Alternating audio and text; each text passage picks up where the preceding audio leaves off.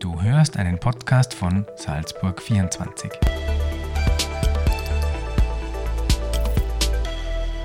Herr Pöttler, herzlich willkommen. Vielen Dank für die Einladung. Danke, dass Sie sich Zeit genommen haben. Heute ist ja Freitag der 13.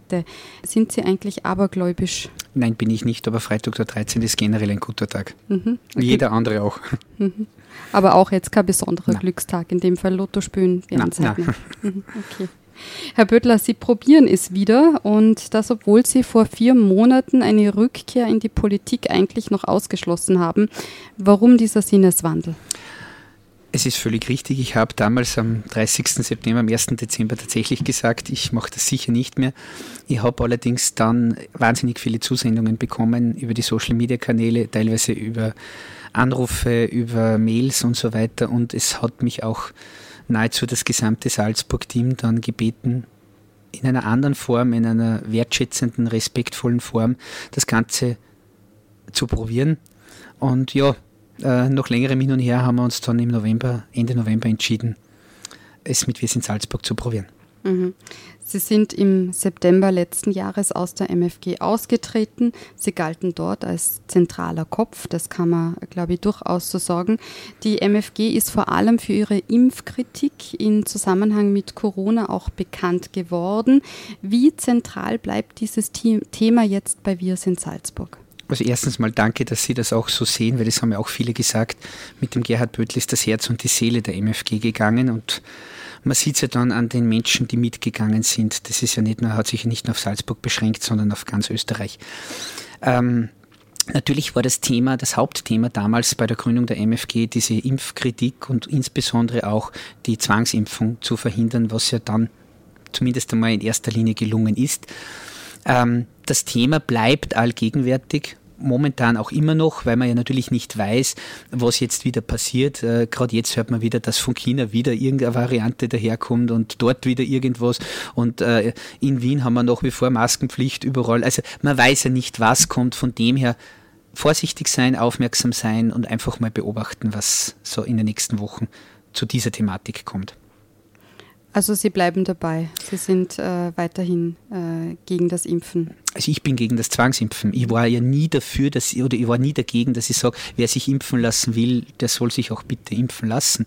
Nur äh, das mit Zwang durchzusetzen, hat noch nie etwas gebracht und das hat man ja auch gesehen, äh, als vor einem guten Jahr äh, in Salzburg hier einmal überhaupt äh, vom damaligen Landeshauptmann Haslauer, der jetzt immer noch Landeshauptmann ist, die, die Ungeimpften quasi ausgesperrt wurden mit 2. Jänner letzten Jahres, dann mit 1. Februar unter Anführungszeichen die Impfpflicht gestartet wurde, aber dann im Mai, Juni de facto wieder beendet wurde. Also von dem her hat man es ja gesehen, dass man da nicht weiterkommt und wer sich impfen lassen will, soll das tun. Mit allen Konsequenzen. Wer das nicht machen soll, bitte nicht machen. Aber es soll eine freie Entscheidung sein. Mhm. Welche Konsequenzen sprechen Sie jetzt da an beim Impfen? Ähm, es wird bei jeder Impfung sind möglicherweise auch gesundheitliche Folgeschäden zu anzudenken und zu betrachten. Ähm, es ist ja so, dass in den, in den alternativen Medien immer darüber berichtet wird. Es ist mittlerweile auch so, dass auch in den Mainstream-Medien dort und da schon berichtet wird, dass man sich das nicht erklären kann. Reden Sie mit Bestottern, 20, 25, 30 Prozent mehr Tote. Es ist, das ist tatsächlich so. Also die Zahlen habe ich ja auch auf unserer Pressekonferenz am 20. Dezember gezeigt und berichtet. Ähm, ob das jetzt alles von der Impfung kommt oder von Folgen der Impfung oder ob das von dem Klima kommt, das soll sich dann jeder User selber überlegen. Mhm. Gibt es äh, noch Kontakt zu ehemaligen Kollegen ähm, bei der MFG? Ähm, sehr vielen, aber hauptsächlich zu denen oder ausschließlich zu denen, die ja auch ausgeschieden sind. Es hat sich das Ausscheiden äh, nicht auf Salzburg beschränkt, sondern auf nahezu ganz Österreich. Und wir haben regelmäßigen Kontakt, wir vernetzen uns sehr gut. Äh, wir bauen auch ähm, österreichweit äh, Organisationen auf. Das müssen jetzt keine Bürgerbewegungen sein, sondern das können auch Vereine sein. Aber wir sind gut vernetzt und es haben sich durch diese äh, Tätigkeit auch viele, viele gute Freundschaften ergeben, für die ich sehr dankbar bin. Beim Streit äh, mit der MFG ist es ja unter anderem auch um Geld gegangen. Konkret, glaube ich, äh, ging es um 28.000 Euro für Coaching-Einheiten für Landtagsabgeordnete in Oberösterreich und das war für sie moralisch nicht vertretbar. So zumindest war es zu lesen. Ähm, wer ist eigentlich bei Wir sind Salzburg fürs Geld zuständig? Gestatten Sie mir noch einen Satz dazu. Diese 28.800 Euro, die ich bei meinem, Austritt, bei meinem Austritt gesagt habe, waren ja nur die Spitze des Eisbergs. Ähm, die MFG hat sich einfach in einem, in einem Jahr seit der oberösterreichischen Landtagswahl äh, zu einer Partei entwickelt, wie wir sie von allen anderen kennen wo es ums Geld geht, wo es um die Macht geht und wo es äh, eigentlich gar nicht mehr darum geht, die Werte, die man anfänglich ausgesprochen hat, dann auch zu leben. Und das war primär auch einer der Hauptgründe, warum ich äh, dann mein, mein Baby, ich kann das durchaus so sagen, auch weggelegt habe, weil äh, Sie können mir glauben, es war nicht einfach, wenn man äh, das aufbaut, wenn man maßgeblich zur, zur, zur, zum Wachsen einer Organisation beiträgt äh, eigentlich maßgeblich zum oberösterreichischen Wahlerfolg beigetragen hat, dass man das dann tut. Aber ich sage, das hat auch was mit, mit, mit, mit Charakterstärke zu tun, dass man dann, und das habe ich auch bei vielen Veranstaltungen gesagt, wenn man feststellt, es passt nicht mehr, dass man dann auch geht. Ähm, bei der, bei der Wir sind Salzburg äh, haben wir zwar Finanzreferenten, die für diese Themen zuständig sind. So, sie sind auch auf der Homepage äh, mit Bildern zu sehen. Nur da ist es natürlich auch so, da müssen wir jetzt auch erst wachsen und äh, müssen halt versuchen, Mitglieder zu generieren, äh, müssen versuchen, Spender zu generieren, um auch zu Geld zu kommen. Ganz, ganz eine einfache Vorgehensweise. Und Sie werden ja möglicherweise in einen Wahlkampf gehen, wenn dann alles klappt aus Ihrer Sicht. Und das wird natürlich auch Geld das kosten. Das wird natürlich Geld kosten. Aber auch hier, wir sind es gewohnt und speziell ich war es gewohnt, mit wenig Geld auch einen erfolgreichen Wahlkampf zu schlagen. Mhm. Siehe Oberösterreich, siehe Weidhofen und Yps, siehe Tiroler Gemeinderatswahl. Dann gehen wir mal in die Zukunft. Äh, ähm, Im April, am 23. April wird in Salzburg der Landtag neu gewählt. Ähm, wenn für Sie alles klappt, ähm, werden Sie mit Wir sind Salzburg antreten. Ich gehe davon aus, Sie sind dann auch der Spitzenkandidat. Ähm, wie wird die Wahlkampfstrategie ausschauen? Haben Sie sich dazu schon ein paar Gedanken gemacht? Also grundsätzlich gibt es uns ja mal seit 29. November, seit die Gründungsversammlung war. Äh, am 20. Dezember haben wir uns vorgestellt. Äh, jetzt geht es einmal darum, äh, beginnend nächste Woche die Unterstützungserklärungen zu sammeln. Wir brauchen 600 von 80 bis 120 in den sechs Bezirken im Bundesland Salzburg. Ähm, das ist einmal das federführende Ziel, logischerweise. Wenn wir das schaffen, und es ist nicht einfach, denn Salzburg hat im Verhältnis zur, zu den Wahlberechtigten eine sehr hohe Hürde mit diesen 600 Unterstützungserklärungen. Wenn ich vergleiche, Oberösterreich hat fast dreimal so viele Wahlberechtigte.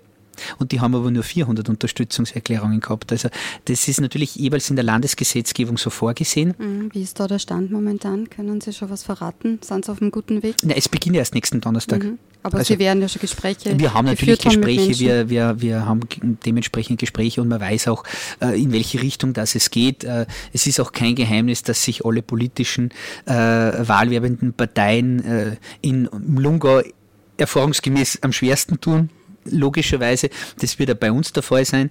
Äh, ansonsten bin ich guter Dinge und, und wenn wir das schaffen, dann kann man das durchaus als Sensation bezeichnen für eine wahlwerbende Partei, die es de facto seit jetzt momentan seit anderthalb Monaten gibt und Ende, Ende Februar, Anfang März dann faktisch seit drei Monaten gibt. Äh, wenn wir das schaffen, dann ist es schon mal die eigentliche Sensation, da anzutreten. Und dann geht es halt, wenn wir dann weiterdenken, natürlich müssen wir zwei Schienen fahren, parallel fahren in, in, in einen Wahlkampf, wobei Wahlkampf, das Wort Kampf gefällt mir nicht so wirklich. Äh, sondern in eine Wahlphase und in dieser Wahlphase werden wir halt wirklich versuchen, die Themen in den Vordergrund zu stellen. Also es geht jetzt nicht um die, die Menschen dahinter, natürlich sind die für manche auch, für manche Menschen in, in Salzburg auch wichtig, aber primär geht es um die Themen und die Themenpalette ist riesengroß. Äh, denn Sie wissen das selber, es knatscht und kracht an allen Ecken und Enden und äh, von dem her, glaube ich, äh, haben äh, Parteien, neue Parteien mit guten Konzepten vielleicht auch wirklich gute Chancen. Welche Themen wären das denn zum Beispiel? Naja, es spießt sich einmal alles im Bereich der Teuerung.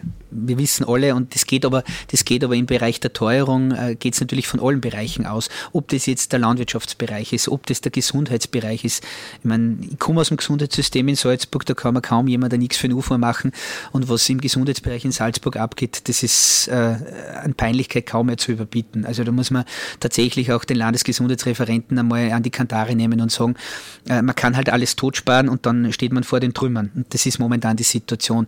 Wir haben im Bildungsbereich, auch wenn viele Dinge im Bildungsbereich Bundesangelegenheiten sind, haben wir nichtsdestotrotz auch dort äh, Themen, die die Länder gestalten können. Aber auch dort wird sehr, sehr wenig getan. Für die Kinder, Jugend, Familie kehrten schon längst innovative Konzepte. Ich habe immer vorgeschlagen, äh, die Familie als Rückhalt einer, einer unseres, also sozialer Rückhalt unserer Gesellschaft in den Vordergrund wieder zu rücken. Was bedeutet, wir brauchen äh, für Mütter oder für Väter, die bei den Kindern zu Hause bleiben, auch eine Sozialversicherungspflicht, ähm, damit sie quasi ein Gehalt bekommen und Angestellte sind, also der Beruf der Mutter oder des Vaters. Äh, in den, in den Vordergrund gestellt wird. Da ist bis dato noch gar nichts passiert. Wir haben in der Wirtschaft unsere Themen, insbesondere in manchen Bereichen. Schauen Sie sich einmal an, wie viel äh, Insolvenzen und Konkurse es insbesondere bei Klein- und Mittelbetrieben gibt, die halt auch durch die Corona-Thematik sehr, sehr schwer durchgekommen sind. Ähm, und das ist beliebig fortsetzbar, aber das mündet halt alles in der Teuerungsrate und viele, viele Menschen, glaube ich, haben das leider Gottes noch immer nicht äh, am Radar, wenn jetzt dann die Nachzahlungen kommen von Strom, Gas, Öl und so weiter äh, womit wir eigentlich bei meinem Lieblingsthema bei der Salzburg AG sind, wenn man heute den Medien wieder entnehmen darf, ja, will ja die Salzburg AG die unrentable Busschiene outsourcen. Äh, und da sollen dann Stadt und Land hängen bleiben und die Salzburg AG soll profitieren davon. Ja. Ähm, kann nicht sein. Wer ist äh, im Aufsichtsrat der Salzburg AG? Das sind Spitzenpolitiker des Landes Salzburg auch dort tätig und die haben aber eine Verantwortung für die gesamten Salzburger. Und auch hier hatte ich schon Ideen äh, wirklich auch äh, rübergebracht, dass ich gesagt habe, äh, Gewinn dann sollte man sich 20 Prozent beim Jahresgewinn halten und der Rest sollte an die Kunden wieder zurückgegeben werden. Das wäre äh, ein, ein, ein Weitblick, aber der fehlt halt in vielen Bereichen gänzlich. Und ich glaube, da können wir in, in ganz, ganz vielen Themen auch gut aufsetzen. Mhm. Also wirklich viele unterschiedliche ja. äh, Themen. Wenn Sie es jetzt mit einem Satz zusammenfassen, was würden Sie ändern wollen für das Bundesland Salzburg?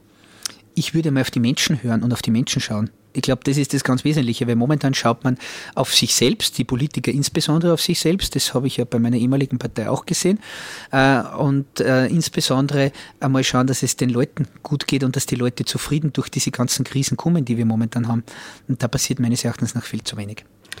Und Herr Böttler, was macht Sie so sicher, dass es bei Wir sind Salzburg nicht so weit kommt wie bei der MFG?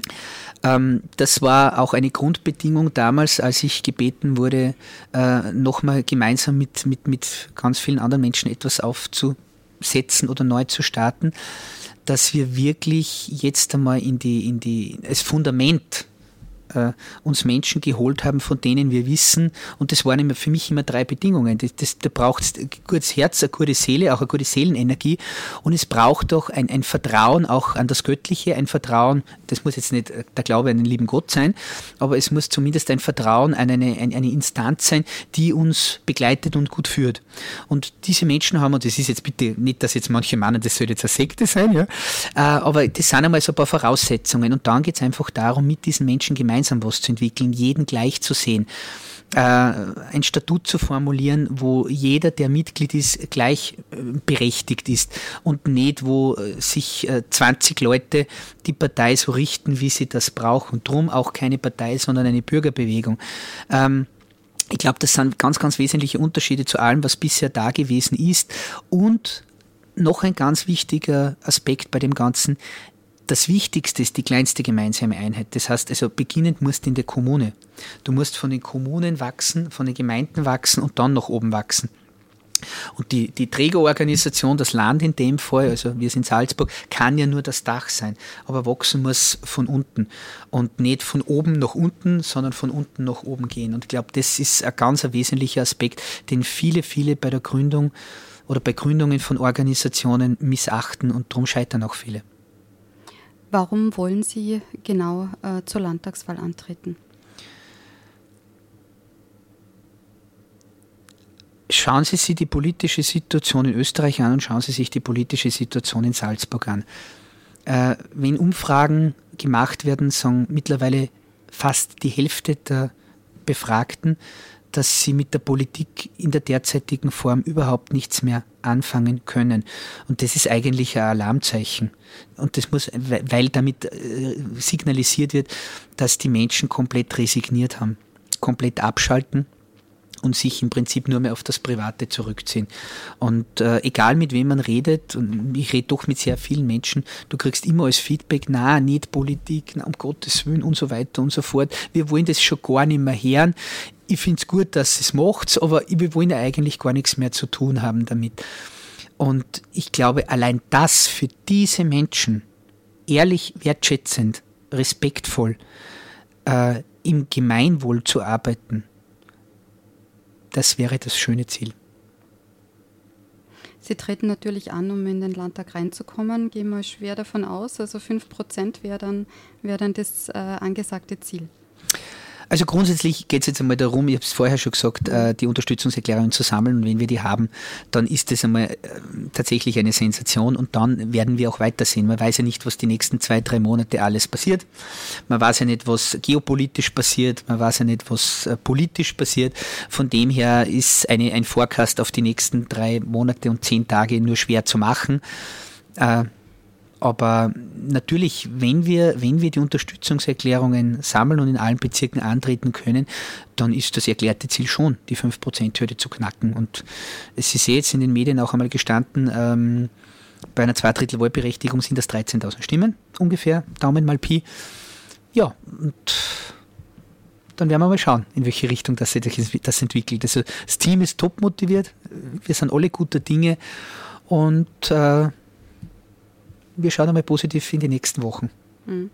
Die Politikverdrossenheit haben Sie zuerst schon kurz angesprochen. Man weiß, gerade bei den jungen Menschen ähm, wächst die immer mehr. Ähm, warum sollten die Salzburgerinnen und Salzburger genau Ihnen ihr Vertrauen schenken? Warum können Sie Ihnen vertrauen. Meinen Sie jetzt die Jungen oder meinen Sie generell die Salzburgerinnen und Salzburger? Sie können es gerne auch splitten. Ähm, also bei den Jungen ist es tatsächlich sehr, sehr schwierig. Also die Politikverdrossenheit bei den ganz Jungen äh, ist, ist sehr, sehr groß.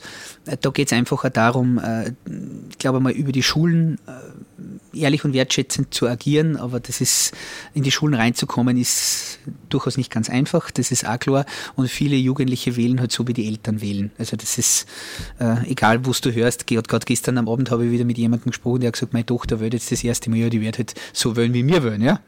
Und, und ich glaube, da, da braucht es halt auch wir sind halt jetzt sehr jung, aber da braucht es natürlich dann auch die Möglichkeit, breiter zu werden, größer zu werden und auch die Jugendlichen durch verschiedene Veranstaltungen und wir werden, wir haben uns da das eine oder andere auch schon überlegt, äh, in der Kürze der Zeit äh, Jugendliche zu motivieren mit hauptsächlich Musik, Tanz, Live-Events und so weiter und so fort.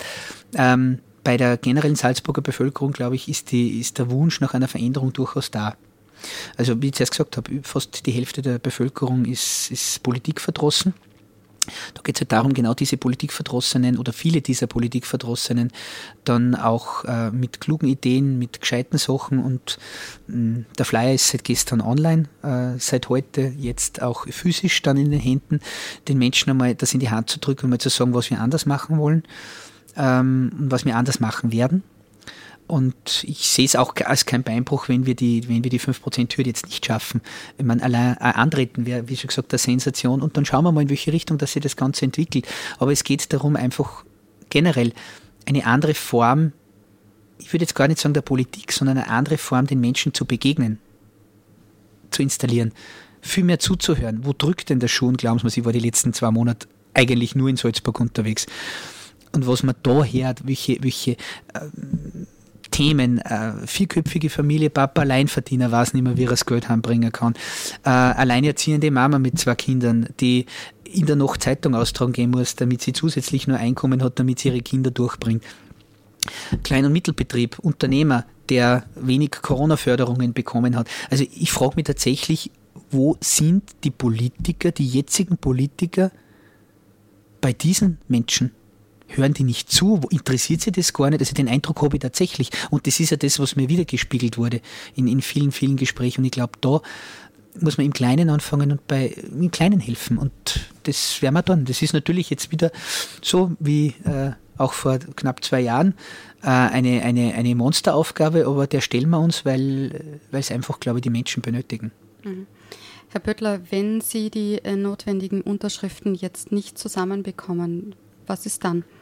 Wir sind, ja, wir sind ja so aufgestellt, dass wir zwei Säulen haben. Einerseits den Verein, andererseits die Bürgerbewegung. Über den Verein wird es definitiv weitergehen. Es geht ums Netzwerken, es geht um Veranstaltungen zu generieren, es geht auch darum, Menschen gut durch, durch die ganzen Krisen durchzuführen, mit, mit Tipps, steuerlichen Tipps, mit, äh, sage ich mal, Tipps auch, es gibt eh sehr viele Menschen, die schon Blackout-Vorsorge, Vorträge machen, äh, da werden wir was machen. Also da einfach auch die Menschen, äh, zumindest die, die dann auch äh, uns zuhören und dabei sind, äh, gut durch diese ganzen äh, Situationen und Krisen zu führen.